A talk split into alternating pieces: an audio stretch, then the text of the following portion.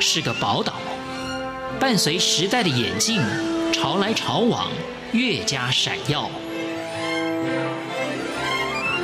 欢迎收听《潮台湾》，发现台湾的美好。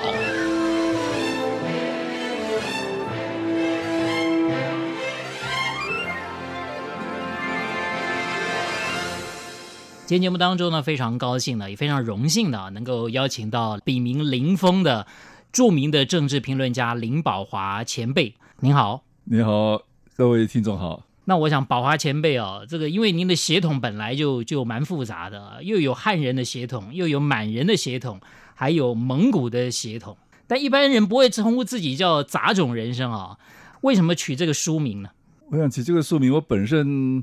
也可能是后后来的叛逆性格吧。 对对对对，我本来是以前是乖乖牌 的，哦，最早是乖乖 牌我，小时候是非常乖乖牌，是甚至到中国以后一直是乖乖牌。后来经过文革那个大大动乱，很多东西被颠覆了，这个是我的人生也也全部颠覆，包括我的观念都很多都都颠覆过来了。从此就不乖了哦。啊，这这就不乖，做 说从顺民变成刁民， 所以我想起个大众人士，其实我本身就是想把一些传统观念，我认为不正确的，要把它那个再再颠覆过来。我们过去好像看不起啊，好像对混血的是看不起。我们在是印尼的时候，包括我妈，其实我妈妈自己也是杂种啊，但但是她又看到印尼跟荷兰，但是荷兰殖民地啊，对对对他，看到一些印尼人跟荷兰人那个生下来，他也看不清，说这个是杂种，其实这没有没有想到他自己也是杂种，对，哦严格讲起来也算就对了哈， 对不对都都是混血的，对，都是混嗯血。但是如果从现代的科学、从基因这种观念来讲，你这种混血的人反而是反而是更聪优秀明的，哎对，更优秀的，所以我想，我起杂种人生，我想我这个观念应该从科学上来讲也是也是一个应该合合理的。对，就就要扭转别对人对于对这个这个所谓“杂种”这两个字的一个负面印象，其实反而是对它可以产生一个比较好的结果。对，那您觉得，就是您身上的这不同的血统，就是汉人的血统、嗯满满族的血统、啊蒙古族的血统，嗯。对您来讲，您觉得产生了什么样的特色在你身上？其实我我本来并不 知道，我十七岁从印尼回国的时候，我妈妈并没有把这个身份告诉我，因为我这个我妈妈的我妈妈的祖父等于是瑞珍，是我的外曾祖父是瑞珍。那么瑞珍在在中国现代史的记录上是是不好听的嘛，是吧？是那个在武昌起义钻钻了洞跑出去的、啊，是所以呢，包括我妈跟我跟我姨大姨啊，一直是很低调，这些事情都不不不对外讲的，因为对外讲是让受到会受到受到受到歧视的。另外，当时我也我也从印尼回国，我妈妈也不想不想让我知道这个事情，然后到回到回到中国去，因为这个共产党都要调查你的身世这个方面，那我我又不能隐瞒，如果隐瞒被发现又是大事情，干脆不知道就就好了啊。所以这样子他就没没有完全没有跟我讲，一直到我从一九七六年从从中国回到香港，我妈妈才才哦才跟我讲是瑞琛的后后代，但是他自己是正黄旗，是 他也不晓得瑞琛是应该是蒙族，他也不知道，他知道正黄旗就是八旗里面都是啊对对对都是满族。呃满族很纯的吧？ 那我我我这个什么时候都知道，这辛亥革命一辛亥革命这一百年了、中国出了一些书啊，我看了以后才发现，原来这个这个瑞琛的祖父是是那个那个琦善，就是那个签创币创币草约啊。南京条约的前身，是那位第一个出卖香港的那个是对，而且就把他们的姓氏写出来，是波尔济基特氏。因为我妈妈已经已经是姓国了国家的国，包括我的外祖父也是姓国，就是皇帝赐赐的姓姓啊，就把原来的姓废除了。是，所以，所以他也是这个情况。所以我妈妈她自己恐怕都不知道她自己是姓什么，啊，是知道赐的姓是国。因为我的外祖父、外祖母在我妈妈五六岁的时候都都相继去世了，所以上就家里也没有人跟她讲讲讲讲这些。讲这个身世，啊嗯，所以等我妈妈去世，我妈妈是在辛亥革命一百周年以前去世的，所以辛亥革命一百周年看到这些，呃，我才知道哦，我我妈妈这个是应该是蒙古，因为马汉通婚，因为我我也看了一些历史资料，发现那个马汉通婚是非常厉害的，根本就分不清楚了。既然有那个姓是波尔基基的是，那是蒙蒙古人的姓，所以应该说真正的祖先是蒙族，是然后然后后来掺杂了满族，满族，然后跟我爸爸结了婚是以汉后，族我们就有汉族。对，然后呢，就是，但是我小时候在梭罗长大的，是梭罗我有还有两个姑母，那我爸爸也也不大谈自己家里的事情。然后我这几年我回印尼去，跟我那些表妹、表妹他们跟他们的妈妈，就是跟我的姑母关系比较，就是一直住在一起住几十年，不像我们十几十几岁都回国了，跟家里就完全就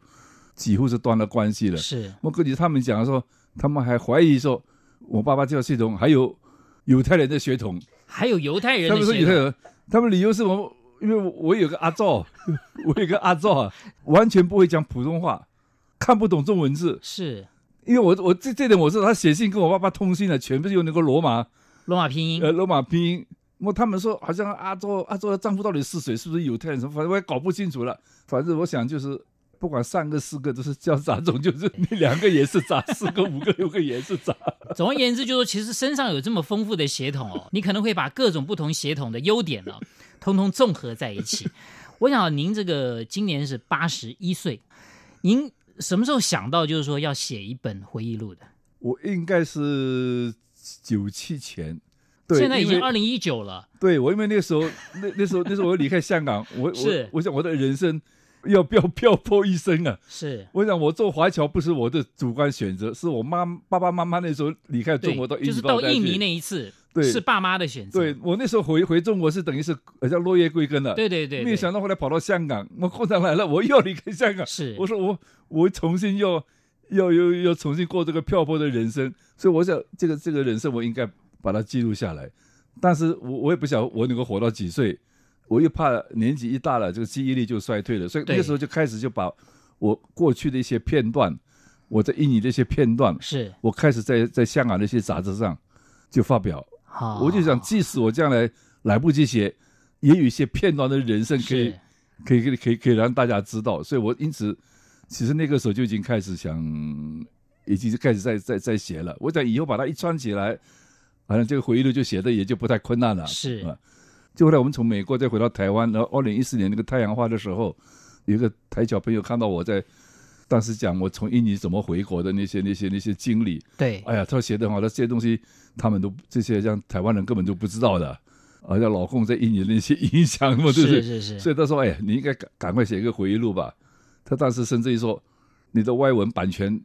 先你定下来先定下来。他 甚至真的真的真的拿了现款过来啊！是我说我在想写，我不一定写不成，我我这武功武功无功不受受禄啊，啊！我说等我写完了，你再 你再再再说吧。所以当时我这样子，我说大概一年差不多吧。但是后来一写起来就发现不对头了，不是这样容易把它穿起来，因为等于重新编过啊，是要重新编过。结果后来我想，因为我我的个人是等于是也是也是一个历史啊，对是吧？这个我就语语音史跟我们语音史教授跟我们讲过，这个除了适应史以外，还有一个记史。那我走过的那时候，印尼那个也是一个独立战争，一个一个一个独对立过程。对然后到中国去又是那个政治运动更是 更对是可怕。对我到了香港去，又正好香港经济起飞，到中英谈判到九七，又是一个又是一个大动荡的年代是啊啊！再到美国稍微平静一点，那回到台湾去，台湾也是一个一个一个一个革命，一个政党轮替，又是一个很蓬勃民主蓬勃发展时代。所以呢，我就想，哎呀，也应该把这个有些历史也把它记录也下把来它，稍微记录下来。对，所以这样子就不不是随便随便可以写一些年代啊，有一些什么事件啊，还要还要再回想再去对，要回家还要去查，哎考证一下比较科学。还好这个时候，还好这个时候有网络啊，如果对没对有网络的 话，会更加辛苦。是是是呃，我是这样子，而且发现哇，好多新的资料，是我说不是小事情，要好好是要好好写。我们后来也看了一些其他书，还有中国不是一个一个炎黄春秋嘛，是炎黄春秋里面也把过去被中共隐瞒的一些历史，把它再还原一些真相，对我也很大的帮助。那我可以把一些事情又把它写进去，因为可能过去自己认识不够的或者看法不正确的，那么有些真相一出来，这样子一写就，那么中间又经过了什么这个。那个电脑知道有时候出毛病啊，有些有些有些存档坏掉了什么，呃，再再重新写，搞得很复杂了，所以这这事情太多了。是，还有平时那个稿子评论又不能断，对。啊，所以这样子就一拖就拖到，本来想拖到八十岁，结果八十岁也完成不了八。十岁也没办法 出，没八办法十是一个很好的纪念的年对，份，本来八十年的，但是也完成不了，我就就干脆是干脆心里就放宽了，我说也不要当搞得压力太大，那就什么时候完成就就什么时候完成吧哎，就这样子是过程。后来我是心里有些急啊，为什么急呢？我想我看看我这本书的懂得我的人啊，越来越少了，是吧？对，，相继去世了，是，这是一个。第二个呢，就是书出版业越来越不景，不知对道哪一年那没个错没错。现在愿意对看书的也越来越少呃了，越来越越来越没错少。没错，还有呢，中国跟那个香港管的越来越紧了，啊到时候不知道书都卖不出去了，只能在 只能够在台湾，那个不是更您放心，在台湾可以卖。是是是不是？ 因为我我这个东西，我前面就讲了很多香港跟中国的问题了。 是是是台湾的后面反而不是，并不是太多，对对因为后来是有点急了。是是， 那我是也有点也讲讲，也可也可能对台湾部分稍微有点草草收场， 赶快让它出来。所以这个呃，宝华前辈啊，这本回忆录啊，不只是您个人的一生的回顾，可以讲就是见证了这个整个大历史一样。这个差不多二十年的时间，终于把这一本很重要的这回忆录完成了。呃，还有没有什么事情是还很想完成的？接下来很难说了，因为但是我自己觉得我的回忆录啊，刚才像刚才讲的，我其实就是也是很很很精很精要的部分。有些有些像你说，比如想想听故事，那回忆录里面那个故事都比较比较简要的。如果真的很详细的故事，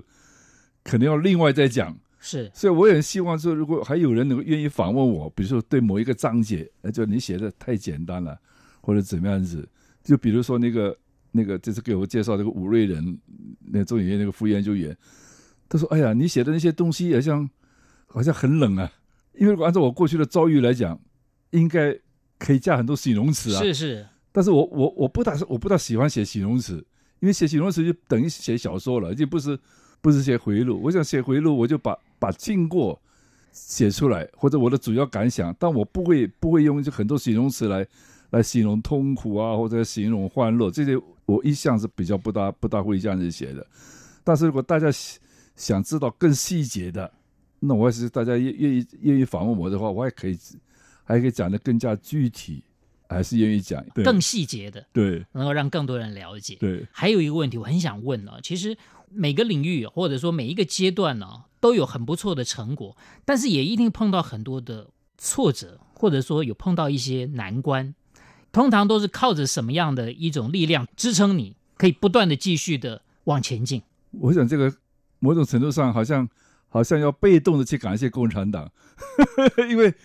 因为我的我回到中国去两年就碰到碰到个政治运动，是碰到政治运动以后，因因为我们从在印尼读书一直到回中国，自己都不愿意做落后分子，一做落后分子这样受会受到歧视，所以才个奋发向上。那奋发向上回到中国以后，尤其是尤其是反右派，我被批判了以后，更加不能够落后了，就应该好像各方面更表现得更加更好。但是呢，其后就是说，把我们这些人都很多都经常到到农村去劳动，那这个是我最薄弱的环节， 因为在印尼我们我们都过着舒适的生活，是要跑到农村去劳动，要要挑东西，要要那个弯腰割麦子啊，这是不是？那个简直是那个体能上啊，完全几乎是受不了，但受不了不能喊苦，你喊苦就会被批判，说资产阶级好逸恶劳，所以很多很多事情就说好像哎呀，在下一步我已经走不下去了，但是还一定要咬紧牙关，看到别人在往前走，我只能在硬着头皮就一直一直往前走，等于这段时间等于把我这个意志力啊，把把我培养起来。实实际上从我从我到了从我一一到那个香港，我就觉得这是我的第二生命，有许多中国人逃不过那一关，已经走了。那我也能够出来，回到自由世界。所以我说，我那个后面的都是都是赚来的，所以后面赚来的，我做什么事情就比较比较无所畏惧了，因为反正都是赚来的嘛。抱着这个思想，所以我后面我都是一直是，我也不大一直往回头去，哎呀，一直一直一直自怨自艾的，我觉得没有意思，就是往前，就是一直往前走。当然我，我我也相信，我在许多许多许多的人生的转折关头，都是柳暗花明又一村。我相信这个恐怕跟老天的眷顾，就是我平时并没有做坏事啊、，并没有做坏事，所以老天这这每次在关键时候都会都会都会让让我一个转折。所以我虽然没有没有任何宗教信仰，但是我还是相信，好像这个老天还是还是是有眼睛的。我们林宝华前辈啊，笔名是林峰，来跟我们分享了这一本您的回忆录了，《我的杂种人生》，谢谢您。啊，谢谢谢谢谢谢谢各位。原谅我这一生不羁